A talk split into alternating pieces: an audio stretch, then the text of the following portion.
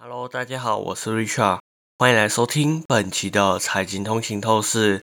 今天我们将深入探讨在伦敦举办的全球投资峰会上所宣布一项振奋人心的外资新案。首先，来自台湾的半导体联发科宣布将在未来五年内投资一千万英镑，为英国新兴科技企业注入强大的资金支持。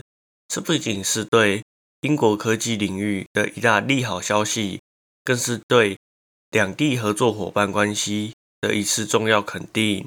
在今年的峰会上，全球投资人在峰会前已经做出高达两百九十五亿英镑的承诺，这相较上一届峰会增加了三倍之多。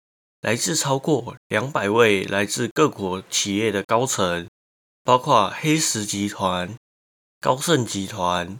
英杰华、伊比德罗拉以及小摩等企业代表参与了这场盛会，涵盖的范围更是广泛，包括人工智慧、量子运算、先进制造、生命科学、农业科技、可再生能源、基础建设、时尚、文创等多项领域。除了联发科的投资，日本汽车大厂日产也宣布向英格兰的。桑德兰工厂注资近二十亿英镑，主要是用于新款电动车的生产。这再次凸显英国在欧洲的吸引力。日本对欧洲直接投资的约四十趴集中在英国。据英国政府统计，英国的外来直接投资存量高达二点七兆美元，全球排名第三。去年，英国吸引近八百亿英镑的绿地投资。过去二十年的总额更超过德国和法国。在科技创新方面，英国拥有超过一百四十家独角兽企业，占据欧洲三分之一的份额，超越德法瑞典三国的总和。最近，英国政府宣布秋季财政计划，将对企业进行全额抵扣的新厂房及新机械设备的投资支出，以及。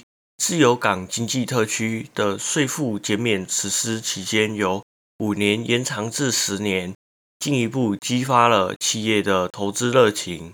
联发科在英国剑桥和肯特各有一个办公室，业务内容以研发领域为大宗。过去的投资案包括与 Bullis Group 携手打造全球首款运用双向卫星通讯技术的智慧型手机。以及与 Inmarsat 合作的提供卫星直接对装置的通讯服务。这次的投资计划无疑将进一步推动英国科技产业的蓬勃发展。感谢大家收听本集的财经通勤透视。如果您喜欢我们的节目，请不要忘记在您喜欢的 Podcast 平台上订阅财经通勤透视。你也可以追踪我们的 IG、Facebook，或是订阅我们的 YouTube 频道。